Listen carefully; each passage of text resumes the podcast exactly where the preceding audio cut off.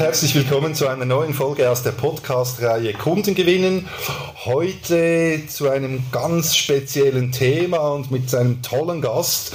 Es geht ums Thema CRM im 21. Jahrhundert und ich habe hier Nils Hafner gewinnen können für dieses Interview, was mich sehr, sehr freut. Und ja, lass uns doch gleich mal so einsteigen, Nils. Es soll ja Menschen da draußen geben, die kenne ich noch nicht. Äh, ähm, stell dich doch mal vor, also was, was machst du, Nils, und was ist dein Antrieb dabei? Ja, was ist dein, dein, deine Tätigkeit? Ja, was mache ich? Ich mache eigentlich drei Dinge. Zum einen bin ich äh, Professor an der Hochschule Luzern, kümmere mich da um das Thema Kundenmanagement in Forschung, Lehre und Weiterbildung. Das ist eigentlich das, was mir dabei am meisten Spaß macht. Und äh, Forschung, das sind vor allen Dingen unsere, unsere CRM-Trends. Das heißt also, ich versuche jedes Jahr mal aufzubereiten, was sind eigentlich so die fünf Dinge, die die Welt, CRM-Welt, Kundenmanagement-Welt als nächstes bewegen wird. Und äh, daraus ergeben sich dann erstaunlich viele Anfragen für Vorträge, sowohl auf okay. großen Konferenzen als auch äh, für Unternehmen. Äh, halte so etwa 30 bis 40 Vorträge äh, europaweit dann zu diesem Thema äh, ja. rund ums Jahr. Und wow. das ist also sehr, sehr spannend. Und äh, die dritte Tätigkeit, häufig kommen dann Menschen auf diesen Vorträgen, nach diesen Vorträgen zu mir und sagen, können Sie das auch in die Praxis umsetzen? Und äh, da habe ich natürlich nicht mehr wahnsinnig viel Zeit für, aber äh, so in einem ganz geringen Ausmaß mache ich dann auch noch Beratung. Wir machen das hier in äh, Zürich zusammen mit der Firma Crystal Partners äh, rund um das Thema Kundenmanagementberatung für Geschäftsleitung. Das sind eigentlich so die drei Gebiete. Hm. Sehr, sehr spannend. Ähm, ja, das Thema CRM, also deine Leidenschaft, jetzt, welche Entwicklungen hatten das, hat das Thema CRM denn durchgemacht aus Unternehmersicht? in den letzten 10, 15 Jahren? Was, ja. was, was, was wird das? Also wir kommen so ein bisschen aus der Welt, wo es darum geht, der Kunde soll zufrieden sein, äh, wir müssen mal aufnehmen, was der Kunde will und dann müssen wir dem Kunden genau das liefern. Ja. Das hat man vor 15 Jahren gemacht und hat sich dann sehr stark eigentlich damit beschäftigt, welche Daten und Informationen kann ich sammeln.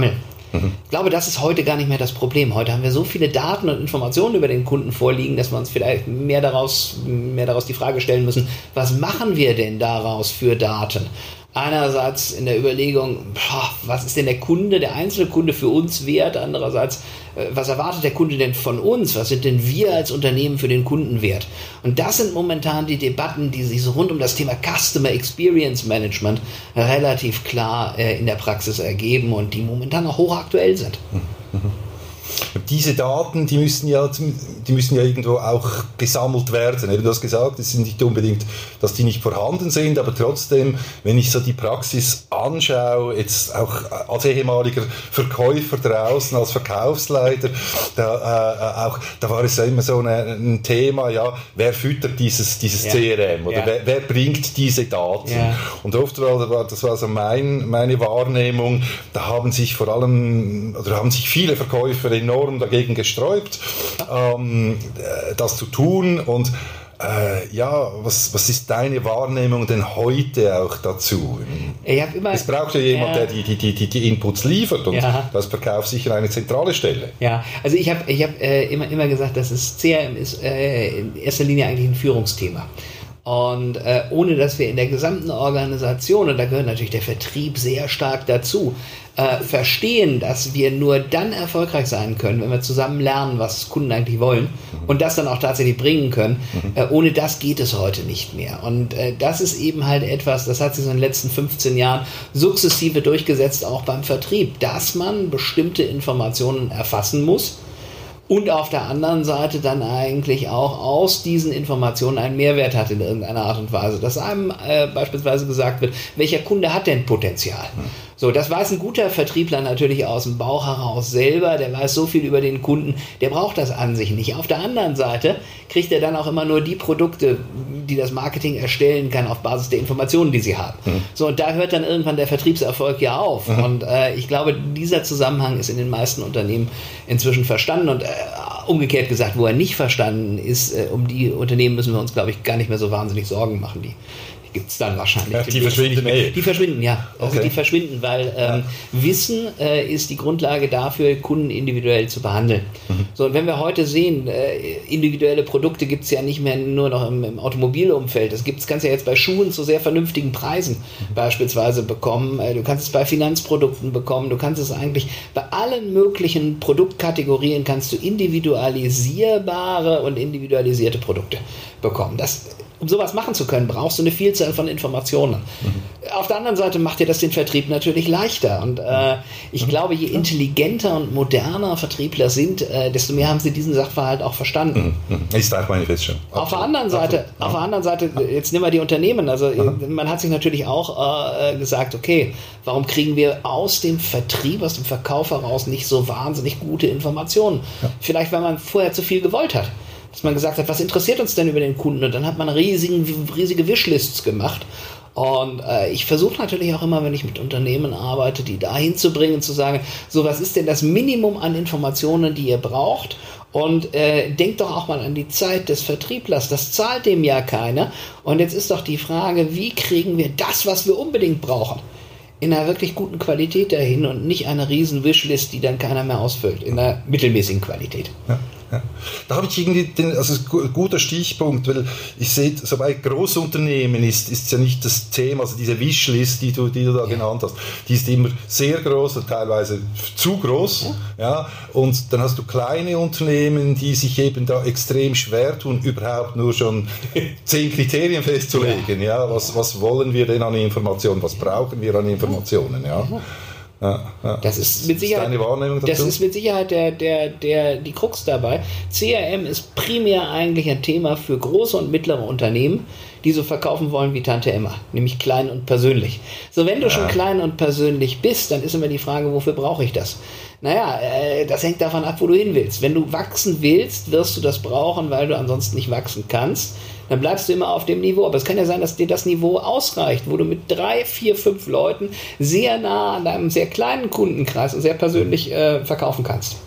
So, und jetzt ist natürlich die Frage, es gibt natürlich zwischen diesen beiden Extremen unendlich viele Spielarten von Unternehmen. Und da muss man jeweils individuell eigentlich schauen, was brauche ich und wie sieht meine Kundschaft eigentlich aus. Mhm die Überlegung ist aber gut. Also das zwingt Menschen, sich mal damit auseinanderzusetzen. Wer ist eigentlich mein Kunde? Mhm. Mhm. Und warum kauft er denn bei mir und nicht bei der Konkurrenz? Bei der Konkurrenz. Ja, ja, ja, das ist genau der Punkt. Und nicht aus Sicht des Produktes oder der Dienstleistung, die ich anbiete, sondern eben aus, aus Sicht des Nutzens. Ja, ja, aus der, Sicht des Kunden. Des Kundennutzens, den der damit erfüllt haben will. Ja, und das ist ja wahnsinnig schwierig, sich mal in die, in die Situation, in die Schuhe des Kunden zu versetzen. Also je größer die Firma ist, desto schwieriger schwieriger wird das. Also wir stellen momentan bei einer großen Firma ein Cockpit zusammen, um, um so das Thema Kundenmanagement zu steuern. Und äh, okay. da ist dann immer wieder die Frage, was willst du denn messen und was sind eigentlich so die wichtigen Kriterien? Und dann kommt, kommt das Top-Management immer an, ja, ich will die Anzahl von Interaktionen da drin haben. Die Anzahl von Interaktionen spielt überhaupt gar keine Rolle, sondern was eine Rolle spielt, ist die Anzahl von erfolgreichen Interaktionen. Mhm. Es geht ja darum, dass man, dass man schaut, wo ist man denn besonders erfolgreich, diese Stärken nimmt, um dann an den Kunden besser zu verkaufen. Darum geht es ja eigentlich. Ja. Aber es bildet ja eigentlich eine der Basis, also das ist die Basis nicht des, des, des, des ganzen Thematik, also der ganzen Thematik, ja. um eben diese, diese, diese Definition zu machen ähm, was der Kunde eigentlich will von uns und wo wir uns abheben gegenüber, ja. gegenüber der Konkurrenz. Ja, ähm, ja und dann, das, das, das, das, sehe ich auch wie du in dem Sinn, dass, dass sehr viele äh, äh, auch Unternehmer aus ihrer Warte das Ganze betrachten oder aus ihrer kleinen Vogelperspektive da drauf gucken, mhm. ähm, anstatt in dem Sinn eben die Sicht des, des, des Kunden einzunehmen. Ja, ähm, Jetzt, ähm, ja, wie würdest du denn empfehlen, wenn ein Unternehmen sagt, okay, wir, wir sind hier, wir arbeiten nicht mit einem CRM, aber in der klassischen Methode, indem ja. dass wir einfach die, die Daten füttern über unsere Kunden. Wir haben eigentlich, eigentlich ist eine bessere Adressdatenbank ja. am Ende des Tages und das genügt ja nicht mehr heute, oder? Oder? Wie gesagt, es kommt darauf an, wie groß das Unternehmen ist. Wenn ich mit drei, vier Leuten Aha. zusammenarbeite, dann reicht mir unter Umständen eine Adressdatenbank. Ähm, wenn ich mit zehn Leuten zusammenarbeite, dann muss ich mir vielleicht schon mal überlegen, wie können denn die unterschiedlichen Menschen, ja. die mit dem Kunden arbeiten, ihre Perspektive auf den Kunden auch in so ein Repository, in so eine Bibliothek reinbringen. Ja, ja und es geht ja darum, ähm, dass Kunden auch eine gewisse Erwartungshaltung gegenüber der Firma haben.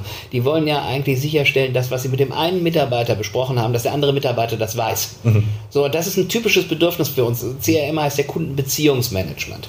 Und eine Beziehung kann ja nur entstehen, wenn beide Beziehungspartner voneinander lernen. Mhm. Und das ist wahnsinnig schwierig. Wenn da ein Dritter dabei ist, dann muss man immer differenzieren, was habe ich dem gesagt, was habe ich dem gesagt. So, und diese diese Differenzierung, die zwischen Menschen gemacht wird, das machen Menschen nicht in Bezug auf Unternehmen, mhm. sondern die gehen davon aus, was ich dir, Dieter, gesagt habe, war es dein Kollege, der mit dir in der gleichen Firma arbeitet, auch. Mhm. So, und wenn das nicht so ist, dann mhm. sehen die eigentlich, dass das Unternehmen das Ding kompliziert macht. Mhm. So, und äh, die Frage ist, will ich mit jemandem zusammenarbeiten, will ich mit jemandem in einer Beziehung sein, der Dinge kompliziert macht? Mhm. Äh, wahrscheinlich nicht. Mhm.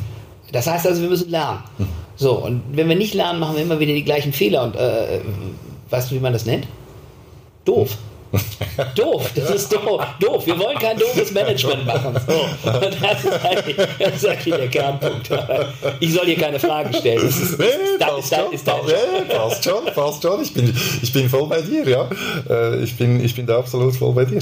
Ähm, jetzt, äh, es gibt ja im Vergleich auch zu, zur Vergangenheit, noch vor ein paar Jahren, heute viel mehr auch Berührungspunkte, wo ich mit Kunden interagiere in ja. irgendeiner Form. Ja, das Netz, Social Media etc. Ja. und so weiter.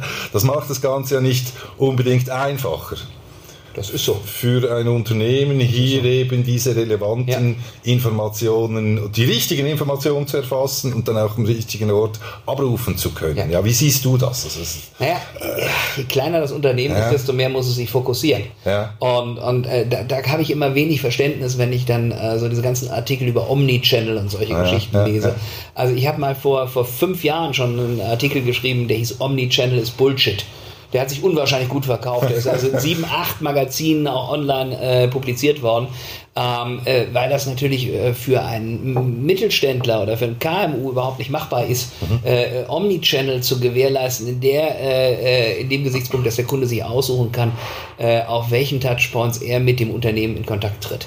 Das ist ein Wunschtraum. Das können Großunternehmen, das kann eine UBS erfüllen, das kann eine CS erfüllen, eine Zürcher Kantonalbank, wenn wir jetzt im Banking angehen. Aber alle anderen müssen sich dann überlegen, was ist denn eigentlich sinnvoll? So, und da müssen wir wirklich wieder die, die, die Perspektive des Kunden einnehmen. Und äh, wenn ich äh, im, im, im Inbound, wenn ich ein Bedürfnis habe als Kunde und zu einer Firma gehe, dann will ich dieses Bedürfnis erfüllt haben in möglichst kurzer Zeit. So, und jetzt ist die Frage, was ist dafür geeignet? Wenn wir uns Kundenservice ankommen, beispielsweise ich habe als Kunde eine Frage, ja, dann kann ich die Frage über E-Mail stellen. So, jetzt ist halt die Frage, wie gut kann der Kunde schreiben? Schreibe, schreibe ich über E-Mail irgendwas, was der, was der Mitarbeiter nicht versteht. Und dann habe ich so Omnichannel, so eine, so eine Regel wie Eingangskanal gleich Ausgangskanal. Dann schreibt also der Mitarbeiter eine E-Mail zurück. Hm. So, und äh, stellt ein paar Fragen. Dadurch kann der Kunde aber nicht besser schreiben. Ja? Also der Kunde schreibt also wieder irgendwas zurück, was der Mitarbeiter so, so machen wir Ping-Pong. Und ich glaube, das ist gar nicht geeignet. Sondern es ist doch die Frage, wenn wir Kundenservice machen, schaffen wir es denn nicht, den Kunden über wenige Touchpoints, über ein Telefon abzuholen, vielleicht auch über einen Chat abzuholen, die heute vernünftige Antwortzeiten haben, ähm, als äh, wenn wir dann jetzt über eine E-Mail gehen. So, und äh, wenn wir uns solche Fragen stellen, dann glaube ich, ist sehr viel gesunder Menschenverstand dabei und auch die Frage, was biete ich denn eigentlich an? Nochmal, der Kunde ist nicht König. Ja. Und das ist für mich ganz, ganz, ganz wichtiger Punkt. Ich muss ja als Unternehmen auch mal definieren, was will denn ich? So, und alle guten äh, Instrumente in diesem ganzen Thema Kundenmanagement haben eigentlich zwei Perspektiven. Das haben einerseits die Kundenperspektive, andererseits die Unternehmensperspektive. So, nur wo beide eigentlich was gemeinsam wollen, gemeinsames Interesse haben. Da ist ein Match und da entstehen wertvolle Dialoge. So, und wenn beide den Dialog nicht wollen, dann muss man doch alles daran tun, diesen Dialog zu vermeiden. Beschwerden beispielsweise. Mhm. Dann muss man doch zusehen, dass der Grund für die Beschwerde wegfällt. So, und das ist ja nun wirklich nicht Rocket Science. Da, darüber reden wir ja schon seit 50 Jahren. Mhm. So, jetzt ist aber die Frage, wie kann ich das systematisieren? Mhm. So, und das Systematisieren, das äh, fällt kleinen Unternehmen leichter als großen Unternehmen. Äh, deswegen, große Unternehmen fahren mit diesem Omnichannel-Ansatz relativ gut. Die können im Prinzip viel anbieten und sagen dann, wie kriege ich das in meinem Universum von Touchpoints, von Kanälen, wie kriege ich das vernünftig gesteuert? Ähm, da ist manchmal natürlich auch sehr viel Definitionsarbeit. Äh, dabei helfen wir ja auch den Unternehmen tagtäglich. Ähm, Kernpunkt ist äh, aus meiner Sicht, ähm, so die Komplexität hängt immer davon ab, äh, wie sehr ich auch Komplexität reduzieren will. Also auch wieder eine Managemententscheidung. Mhm. Mhm. Was eigentlich das Ziel sein müsste oder eines der Ziele. Darin, ja. Wie kann ich die Komplexität verringern. Ja, da sind ja. aber Unternehmen nicht unbedingt gut drin. Und ja. je größer die sind, desto weniger gut sind die da drin, weil die natürlich arbeitsteilig arbeiten. So, und wenn es äh, weniger kompliziert wird, dann ist natürlich äh, auch die Frage, fallen dadurch die Aufgaben weg? Aha. Wer macht diese Aufgaben Aha. heute Aha. und wie sieht dessen Jobprofil in der Zukunft genau. aus? Also das heißt, durch Komplexität reduzieren schaffe ich natürlich Unsicherheit. So, und die Unsicherheit, äh, das wollen Unternehmen häufig nicht. Deswegen ähm, ist es immer sehr interessant, wenn wir versuchen, äh, Dinge einfacher zu machen, äh, wie viele Einwände da kommen. Also äh, das, ist, ähm, das ist wie Bürokratie. Äh, dadurch, dass irgendwer diesen Job macht, äh, ist es so, dass da offensichtlich auch ein gewisser Wert dahinter steht und sei es, dass der Wert ist, jemand hat einen Arbeitsplatz. Ja, der Selbstwert. Ja, ebenso. Und äh, ja, Selbstwert, wenn, wenn, wir mit dem zu tun haben oder mit dessen Abteilung, und mhm. da bist du natürlich dann sehr schnell auch in politischen Diskussionen. Mhm. Mhm. Und das finde ich eben halt das Spannende. Also das ist, das ist etwas, was, was meinen Job auch ein bisschen reicher macht, wo wir dann sagen, okay, es ist immer wieder interessant, wie Unternehmen eigentlich entscheiden, äh, auch zum Teil an jeder Sachlichkeit vorbei. Mhm. Mhm. Mhm. Ja. Also ich denke, was das betrifft, sowohl Großunternehmen wie kleine Unternehmen. Nein, ja, klar, das, klar, das spielt ist, keine Rolle. Ist, du hast ja immer, immer auch Leute, die, die, die schauen, was heißt das für mich und was heißt das für mein Leben. Das ist ja auch absolut legitim. Mhm. Ähm, du mhm. willst ja im Prinzip auch nicht alles versachlichen, denn, und das weißt du als Sales-Experte natürlich viel besser als ich, Menschen kaufen von Menschen. Ja? Mhm. So, und Menschen kaufen durch Emotionen und äh, das Thema mhm. ähm, Verkauf, das braucht eigentlich zwei Komponenten. Zum einen äh, muss ich mein Gegenüber als kompetent und zum anderen als sympathisch herbekommen. Ist der nur kompetent, dann kaufen Leute dann nur, wenn sie keine andere Wahl haben. Ist der nur sympathisch, kaufen Leute, kaufen Leute aus Mitleid. Ja, ja. Kompetent und sympathisch. Das ist übrigens spannend. Es gibt auch welche, die kaufen bei Leuten, die, die sind weder kompetent noch sympathisch. Aber das sind auch die, die sich gerne schlagen lassen. Also das, ja, ist, okay. das, ist, das ist dann auch der Punkt. Also wir haben solche Umfragen, wo wir dann auch manchmal sagen. Ah, interessant. Ja, es ist, ah, okay. es ist ein, okay. ein Prozent ist, ist wirklich äh, nicht rational in den meisten Umfragen. Die sagen, also ich empfehle weiter, obwohl ich nicht zufrieden bin. Völlig irrational, völlig irrationales Verhalten. Okay. Äh, ich weiß auch immer nicht, ob das diejenigen sind, die die Frage nicht verstanden haben, Aha. aber das ist so ein Sachverhalt, den sehe ich jetzt seit, ah, seit 20 Jahren, seitdem ich in dem Business drin bin. Und das ist, ähm, ist irritierend, aber irgendwann gewöhnt man sich dran. Okay. ähm, ich hatte gerade kürzlich eine Diskussion mit einem Unternehmer eines mittelständischen Betriebes ja. und der hat dann, der hat voller Stolz verkündet, dass sie im Moment an einem Projekt dran sind, wo es um das Thema Voice Boots geht, also diese ja, Voice, die, Bots. Ja, ja, die Bo der Voice Bots genau geht. Und ähm, ich habe irgendwie gefragt, ja, was willst du damit erreichen?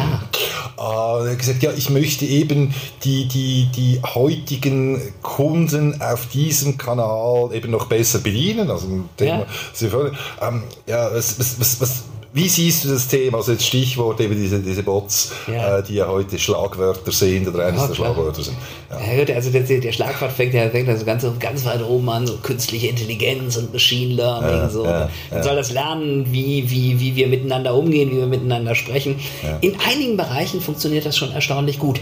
Also bei Bestellhotlines beispielsweise. Also äh, das ist ja auch die Frage, ähm, warum soll ich Menschen ans Telefon setzen, die eigentlich nichts anderes tun, als einen Anruf annehmen, wo ein, ein Kunde sagt, ich hätte gern drei Stück von Bestellnummer XY. Das ist ja, das ist ja im Prinzip kein schöner Job. Und ähm, was Bots heute gut können, ist mit menschlicher Sprache eigentlich einfache Sachverhalte verstehen. So, und wenn es ums Ausfüllen von Tabellen geht, und, da sind wir ja, da sind wir ja nicht Ausfüllen von Feldern, wie viel Stück, welches, welches Produkt, äh, dann können Bots das ausgesprochen gut. Die muss man natürlich trainieren. Mhm. Und ich habe ähm, die, die ganz große Freude gehabt im letzten Jahr ähm, äh, bei einer bei einer Hotline mir das mal anzuschauen von einer der größten Hotelketten der Welt. Mhm. Und die haben mit Bots experimentiert. Und was da eigentlich passiert ist, ähm, war, war interessant. Da haben Menschen angerufen, die Hotelzimmer reservieren wollten. Und äh, dann äh, wurden die mit einer menschlichen Stimme gefragt, dahinter ist natürlich ein Bot, äh, äh, von wann bis wann wollen sie denn reservieren. So, und also Datumseingabe äh, per Voice, das wird sehr, sehr gut erkannt. Das ist ja auch klar, man braucht einen Monat, man braucht einen äh, Tag, man braucht ein Jahr und äh, dann braucht man einen Termin. Auch das ist wunderbar äh, eigentlich abbildbar. Aber jetzt kommen wir schon zur nächsten Frage. Für wie viele Personen wollen Sie denn ein Hotelzimmer reservieren? So, da erwartet der Bot natürlich eine Zahl. Da erwartet der beispielsweise zwei. So, jetzt ist, sind Kunden aber nicht Kunden, ähm, sondern sind alle unterschiedlich, alles Individuen. Und dann sagt einer, ja, für mich und meine Frau. So, und jetzt ist die Frage, äh, was ist denn für mich und meine Frau? Das weiß der Bot natürlich nicht. Bots sind erstmal doof. So, was macht diese Hotelkette? Und das fand ich wahnsinnig interessant. Da wird in Echtzeit eigentlich so ein Stück aus dem Telefonat ausgeschnitten als, als Voice-Datei und wird an einen Menschen geschickt, der in einem Callcenter sitzt. Der hört sich das an, qualifiziert für mich und meine Frau ist zwei. Ab da weiß der Bot, wenn ein Kunde sagt für mich und meine Frau, dass das zwei sind, dass es ein Doppelzimmer ist. Und das finde ich ja schon mal spannend. Aber jetzt geht es natürlich weiter. Sprache ist ja so schön individuell. Nicht? Also, was ist denn für mich und meine Familie? Ist das zwei oder ist das mehr? Ja, das ist mehr. So, was ist für mich und meinen Hund? Das ist ein Mensch und ein Tier. So, ist das, haben wir überhaupt einen Raum für, für Tiere? Ja, sind, sind, sind, Tiere erlaubt hier? So, und das ist natürlich wahnsinnig spannend, wie viele Einzelentscheidungen so ein Bot dann treffen muss und wie man den eigentlich anlernt. So, und was man natürlich vermeiden muss, ist, dass der Kunde so in einem Dead End landet. Entschuldigung, das habe ich leider nicht verstanden. Hm. Äh, ich weiß nicht, hast du eine Alexa zu Hause? Nee, nee. Das ist eine interessante nee. Geschichte. Also, ja, bin ich das ist eine interessante okay. Geschichte. Alexa oder so ein Google Assistant, mhm, mhm, was die heute schon können und was die nicht können. Mhm. Und äh, ich bin immer wieder erstaunt, dass ich experimentiere, experimentiere viel mit diesen Geräten, um überhaupt mal zu verstehen, wie die funktionieren. Und es ist ja nicht so weit wie der, wie der, wie der, wie der Voicebot äh, äh, von Google, der Google Home Assistant. Mhm. Also der kann schon verdammt viel mhm. und der versteht auch schon Umgangssprache, äh, zumindest in den USA und zumindest langsam aber sicher auf Hochdeutsch. Mhm. Äh, Mundart, das wird noch ein bisschen dauern, also da, da gibt es noch nicht wirklich gute Lösungen. Aber insgesamt ist das interessant. Jetzt musst du aber die Anwendung dafür haben. Ja, wenn du komplexe Produkte verkaufst, ist ein Bot wahrscheinlich keine Lösung. Aber wenn du äh, einfache Produkte verkaufst und wenn du eine Bestellhotline äh, betreibst. Dann First Level Support? First Level Support kommt immer darauf an, ja. was du eben halt hast in welcher mhm. Menge du mhm. das hast und was du trainieren kannst. Also wir sehen ja, also wenn wir im Support sind, wir haben immer Pareto. Wir haben immer Pareto. Das ist, das, das die schlechteste Verteilung, die ich je gesehen habe, war 69 zu 31. Und äh, äh, wenn wir davon ausgehen, dass wir immer eigentlich mindestens 70 Prozent Standardvorfälle hast, dann sind das Dinge, die man gut trainieren kann. Ja. Die kann man gut trainieren für wenig gut ausgebildete Mitarbeiter, die kann man auch wunderbar trainieren für einen Bot. Mhm. So, und jetzt ist die Frage, wie viel Zeit musst du aufwenden für deine Produkte und Dienstleistungen, um solche Bots zu trainieren? Mhm. Und wie viele Personen kannst du dadurch eigentlich, ähm, ich sag mal, in die Lage versetzen, vielleicht was anderes zu machen im Unternehmen? Second Level Support. Mhm. Das, was sie können, nämlich gut mit Kunden umgehen, höheren Wertstiftung. zuzuführen. Mhm. Und, und ich glaube, da ist es dann wirklich interessant, mit Bots zu arbeiten, mhm bringt aber ganz viele Anforderungen mit sich. So, die Dinger müssen skalierbar sein, die mhm. Dinger müssen wartbar sein, die Dinger müssen äh, im Prinzip eigentlich ein gutes Verständnis für Sprache haben, die Dinger müssen äh, in irgendeiner Art und Weise eigentlich die Informationen auch auslesbar, also du musst ein Reporting darüber haben, wenn sich Anfragen auch verändern. Und ich glaube, da haben wir eben halt eine Menge Herausforderungen momentan, mhm. die fürs Management ganz, ganz konkret sind, aber die mhm. wir heute schon äh, verstanden haben und die wir heute auch schon lösen können. Okay.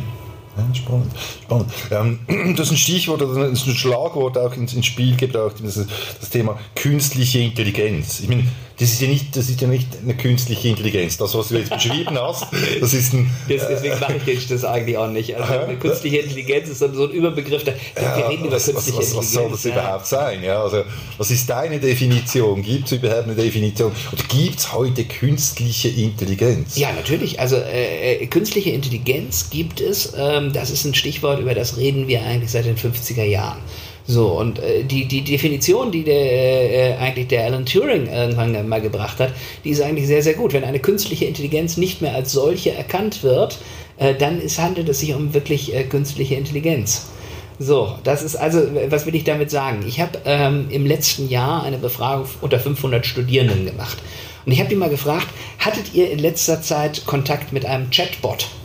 Und zwei Drittel haben gesagt nein und äh, 20 Prozent haben gesagt ja und 10 Prozent haben gesagt weiß nicht.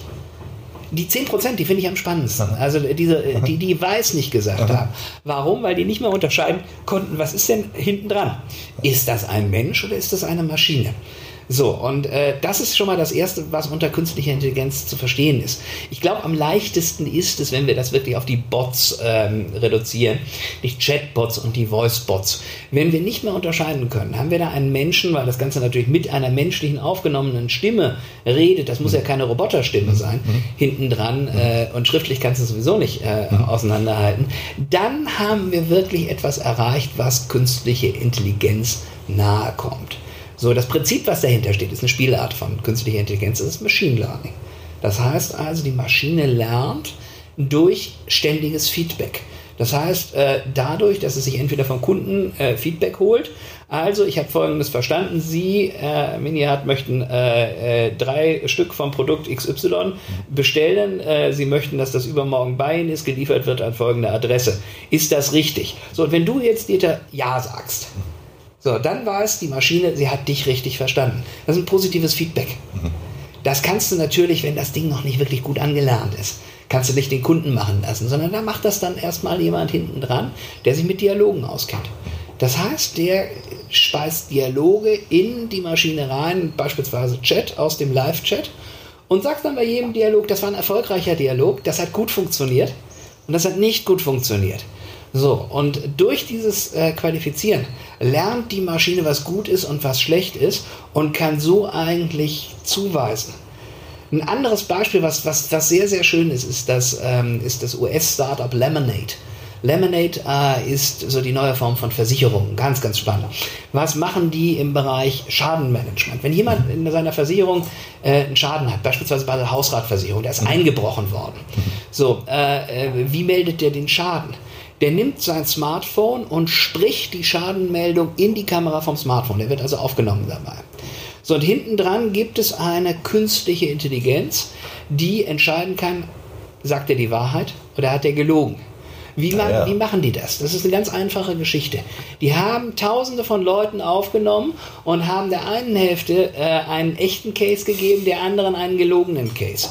Und haben zum Schluss gesagt, der hat die Wahrheit erzählt, der hat gelogen.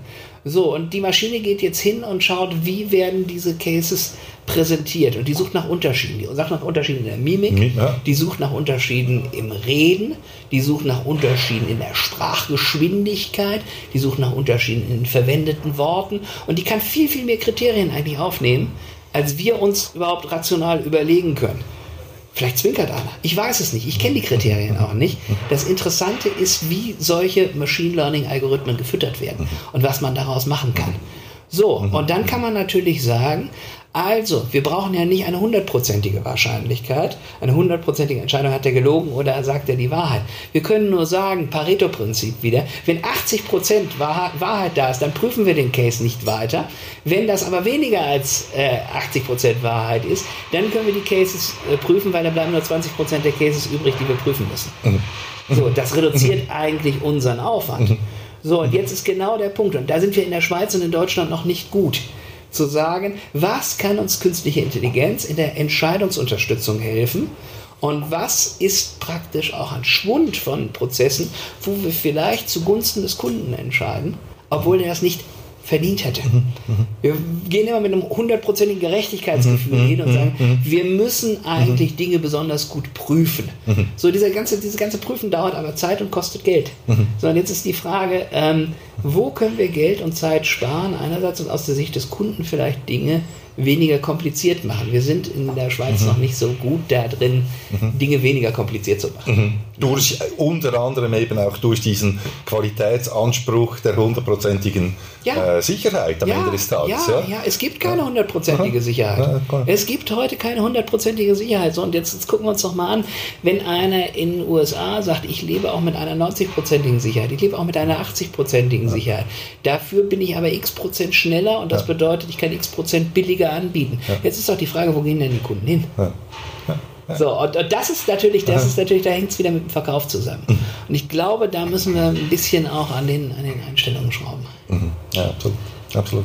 Ähm, Gut, auf der anderen Seite, wie, wie ist denn deine Erfahrung in, in, diesen Themen in der Kundenakzeptanz? Also wenn, wenn das hängt immer davon ab, wie man fragt. Also, wenn, wenn, wenn der Kunde auf der Straße fragt, wollen Sie von einem Bot bedient werden ja. oder von einem Menschen? No. Dann sagt der Mensch. Ja. So, das ist ja völlig Die Kernfrage ist gar nicht, will er von einem Menschen oder will er von einem Bot bedient werden, sondern merkt er, dass von einem Menschen oder von einem Bot bedient wird? Das ist der Punkt. Also da Leute zu fragen, halte ich für, boah, total vergebene Liebesmüh. Es ist dann auch, auch die Frage, äh, äh, möchtest du lieber 200, möchtest du lieber ein Produkt im Wert von 200 Franken oder lieber für 100 Franken? Ich möchte lieber das Produkt für 200 Franken. Möchtest du denn auch das bezahlen? Das ist dann der nächste Punkt. So, und wir sind heute noch nicht gut, ähm, so etwas über Marktforschung abzubilden. Ähm, wir können ja heute Produktbündel in Marktforschung abbilden. Da gehen wir hin und machen eine Conjoint-Analyse und sagen, okay, du kaufst ein Produktbündel, du kaufst ein Auto, ja, das hat folgende Eigenschaften und das hat folgenden Preis. Und wir setzen immer Eigenschaften und Preise in Verbindung dazu und sagen, ähm, sortieren wir mal die verschiedenen Produkte so in der Reihenfolge, wie du es gerne bezahlen würdest. So, deswegen muss man sich auch immer überlegen, also diese ganzen Befragungen zur Akzeptanz von, von, von, von, von äh, beispielsweise selbstfahrenden Autos. halte ich für methodisch hochgradig fragwürdig. Weil äh, äh was habe ich denn für einen Mehrwert, wenn ich jetzt Menschen auf der Straße frage, würden sie sich in ein selbstfahrendes Auto setzen? Ja. Würden Sie sich in ein selbstfahrendes Auto setzen, wenn Sie mit dem alleine von A nach B fahren können und während der Zeit Folgendes machen können und eine Garantie haben, dass Sie zu x Prozent sicherer an Ihrem Ziel ankommen, als wenn Sie selber fahren? Ja, ist eine Frage der Fragestellung. Ja, natürlich ist es eine Frage der Fragestellung. Ich kann ja jeden, ich kann ja, ja jeden manipulieren und ja. wir leben ja in einer Zeit, wo ja, ähm, ich sag mal, die öffentliche Meinung hochgradig manipuliert wird durch solche Fragestellungen.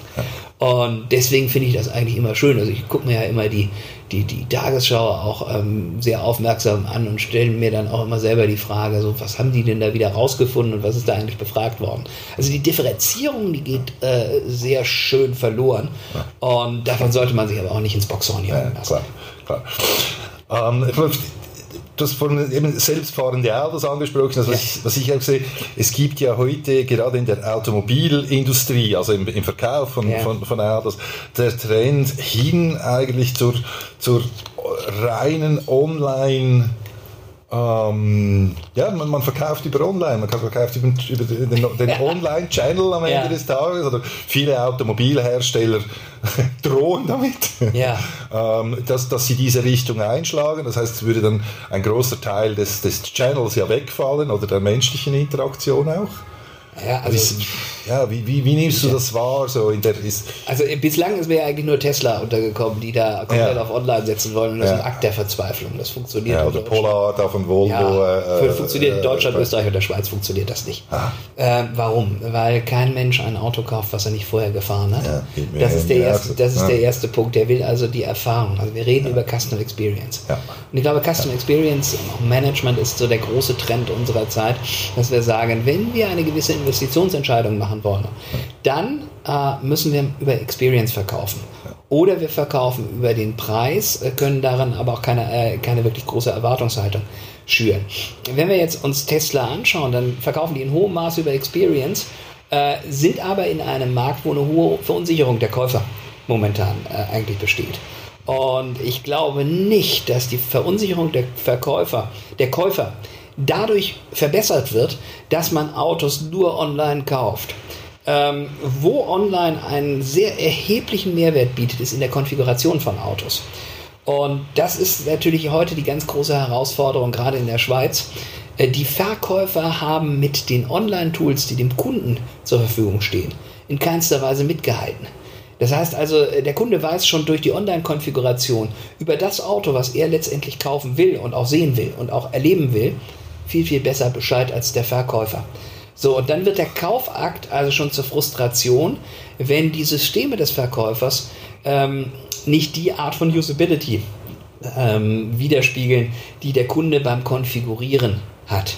Mhm. So, und, und äh, da kommen wir mhm. zu einem ganz entscheidenden Punkt. Also Customer Experience ähm, im Zusammenspiel heute von Kunde und Verkäufer definiert sich darüber, dass beide beispielsweise mit denselben Tools arbeiten müssen Das heißt also, es ist mir vollkommen unklar, wie sich ähm, Automobilindustrie heute noch leisten kann, dem Kunden einen 1A tollen UX gestrelten äh, äh, Online-Konfigurator zu geben und den eigenen Verkäufer sehr schlechtes Werkzeug hinten dran. Hm. Das heißt also, der Kunde sitzt dann beim Verkäufer, weiß genau, was der will und äh, stellt fest, es ist total verlorene Zeit, weil der Verkäufer sehr lange braucht, um das nachvollziehen zu können, in den internen Systemen abzubilden. Hm. So, und da ist die Experience wahnsinnig hm. schlecht. Ähm, da wird aber zu wenig Wert drauf gelegt. Und ähm, das liegt daran, dass wir es mit unterschiedlichen Abteilungen zu tun haben. Die einen denken zentral und haben natürlich einen ganz großen Mengenhebel und äh, stellen fest, so Millionen von Leuten den Online-Konfigurator benutzen, ist das toll. Ähm, und die anderen haben eben halt die paar Verkäufer, die es zu diesem Thema gibt und bedenken gar nicht, dass hinten dran der, oder vorne dran derselbe Kunde sitzt. Und ähm, das ist eben halt einer der Kernprobleme. Wir sind noch nicht wirklich im integrierten Management mhm. unterwegs. Mhm. Das, das ist ein menschlicher Faktor. Das ist ein, Mensch, das ist der Human Touchpoint. Da, sind, wir, da sind wir beim Human ja. Touchpoint. Das ist genau ja. der, genau der ja. Punkt, den du ansprichst. Der menschliche Faktor, aber auch wie der unterstützt wird.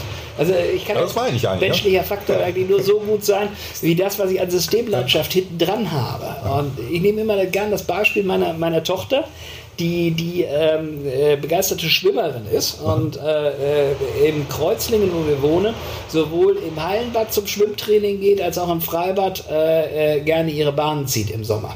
Und die kauft also eine Jahreskarte sowohl für Hallenbad als auch für Freibad eigentlich gültig ist. So, das sind zwei unterschiedliche Einheiten, die gehören beide irgendwo der Stadt, mhm. aber der eine ist noch irgendwo eine, eine, Genossenschaft dazwischen, bei der nächsten ist es so, dass wir äh, die Situation haben, dass das direkt der Stadt oder dem Schulamt gehört. So, und diese beiden Organisationen, die machen den Austausch, wer wo eintrittsberechtigt ist über eine gemeinsame Datenbank. So, und jetzt hat diese Datenbank nicht funktioniert. Das heißt, meine Tochter hat also eine Karte gekauft beim Hallenbad, die ging im Freibad nicht. Freibad hat gesagt, bitte zurück zum Hallenbad, die haben das nicht richtig eingetragen. Hallenbad hat gesagt, die im Freibad sind doof. Die sollen richtig gucken. So, und dann hat man die Tochter vier, fünf Mal hin und her geschickt. Am Ende, was nicht funktioniert hat, ist das System. Ja? Wir haben das aufgelöst. Also im Hallenbad ging es gar nicht. Da war die zuständige Fachkraft offensichtlich auch nicht in der Lage, intellektuell zu verstehen, dass da was nicht geht auf der technischen ja. Ebene. Die hat also angefangen, sowohl die Kollegen im Freibad zu beschimpfen, als auch meine Tochter, als auch mich nachher, ähm, was ein Fehler war. Was ein Fehler war, also um es mal deutlich zu sagen. Und äh, die im Freibad haben irgendwann gesagt, nee, das ist doch wie verhext. Also wenn die das nicht können, wir das nicht können, dann müssen wir mal bei denen anrufen, die sowas koordinieren. So, und, und, zum Schluss sind die dann zu der Lösung gekommen. Aber da war dann Hilfsbereitschaft. So, das ist der Human Touchpoint, wo, wo du wirklich sagst, oh, guck mal, da hast du einen, der hilfsbereit ist. Ja, Mit gesundem Menschenverstand und Kundenorientierung in dieser Kombination. Das, das Tolle ist, dazu gibt es ja auch immer Studien dazu. Also wenn du dir Customer Experience Management anguckst, dann sagen heute noch 60 Prozent der Leute, also für uns matchentscheidend ist das, was offline, was zwischen Menschen passiert. So, und dann gibt es eine zweite Studie, die gesagt hat, was ist denn der Anteil von Mitarbeitern an besonders guten Erlebnissen? Und kommt da auf einen sage und schreibe auf den Wert von 60 Prozent. Das heißt also, 60 Prozent der, der Entscheidung für ein Wow-Erlebnis werden durch den Mitarbeiter und durch dessen Verhalten eigentlich, äh, eigentlich hergebracht. Und bei frustrierenden Erlebnissen ist es noch schlimmer, das sind 70 Prozent. So, jetzt gehen wir mal weiter. Was heißt denn das? Wenn, wenn da so irgendein technisches Ding nicht funktioniert, dann toleriert das der Kunde. Weil, weil die meisten Kunden sind schon mal in einer Situation gewesen, wo irgendein technisches Ding nicht funktioniert hat. Eine Datenbank, ein System, was auch immer. Ja? Was der nicht toleriert, ist, wenn der, wenn der Mensch, der dann eigentlich für diese Firma arbeitet, sagt, ja, kann ich Ihnen nicht helfen, das ist das System und dann auf Stur schaltet. Das ist frustrierend. Das ist der, der Punkt, wo frustriert ist. Das andere wird ja noch geteilt. Und wo auch so, Image generiert ja, wird. Ja. ja. Und wenn dann ja, einer kommt und sagt, ja, da funktioniert hinten dran das nicht, aber warten Sie, ich kümmere mich darum, dass Ihr Problem gelöst wird. Das ist dann wieder ein gutes Erlebnis. So. Und da ist der matchentscheidende Unterschied. Das ist der Wow, ist, das, ist der Wow-Effekt. Das war ja immer schon so. Also im Sinne von, ähm, ich denke, also ich finde es fantastisch, eben, dass die, die, das, das, äh, wie du das jetzt beschrieben hast. Und ich denke, äh, eben, der Punkt kommt dann auch als ein Beispiel von vorhin, das du genannt hast, welche Informationen stehen gleichzeitig dem Mitarbeiter zur Verfügung A und welche Kompetenzen, das ist noch das nächste Thema. Das ist etwas, äh, wo ich auch wiederum feststelle, oder das ist meine subjektive Wahrnehmung, sage ich mal. Wenn ich, wenn ich heute in ein Customer Center meines, äh, des, des, des Telekom-Anbieters meines Vertrauens Ja. anrufe, dann stelle ich fest, dass die Leute, die wären sogar noch hilfsbereit, Ja, die möchten, ja, aber die sind aufgrund von Strukturen, die eben auch mit Prozessen der Automatisierung zusammenhängen oder mit Datenverfügbarkeiten und so weiter, Berechtigungen dazu, überhaupt da was zu ändern, so eingeschränkt, dass sie nicht können. Ja, und das ist natürlich sehr die Frage. Wir haben das für einen, einen Telekommunikationsanbieter hier in der Schweiz, haben wir das mal ausprobiert. Wir haben das Kompetenzniveau von 50 Franken auf 999 Franken pro Kunde pro Case hochgesetzt. So, und dann haben wir mal geguckt, was passiert. Die Antwort ist nix. Was die, was die Summe angeht, der Entschädigung. Und das ist eigentlich das Interessante daran. Das heißt also, äh, eine gute Customer Experience macht sich auch schon, äh, wie du ganz richtig gesagt hast, am Vertrauen fest, was Führungskräfte ihren Mitarbeitern entgegenbringen. Das Interessante war, was hinten dran passiert ist. Da hat es nämlich plötzlich 50 Prozent der Führungskräfte nicht mehr gebraucht. So, weil äh, 50 Prozent eigentlich wegfielen von, von Dialogen mit dem Kunden wie, geben Sie mir mal Ihren Chef. Ja, geben Sie mir mal einen, der das jetzt entscheiden kann. Wenn der Mitarbeiter vor Ort das schon entscheiden kann, dann will er den Chef nicht mehr sprechen. So, das heißt, wir haben immense Kosteneinsparungen gehabt, dadurch, dass wir diese Teamleiter nicht mehr hatten und eine ganz andere Führungsstruktur herbekommen haben. Und das ist interessant. Der Mitarbeiter ist zufrieden, der Kunde ist zufrieden, der Prozess ist schnell und es braucht weniger Führungskräfte. So, und was machst du mit den Führungskräften, die du nicht mehr hast? Da äh, siehst du mal zu, dass die, wenn die wirklich was können, Coaches draus machst. So, und das hat dieser Telekommunikationsanbieter gemacht und damit natürlich auch diverse Servicepreise gewonnen und war eigentlich hier über Jahre hinweg der, der führende Serviceanbieter in der Schweiz.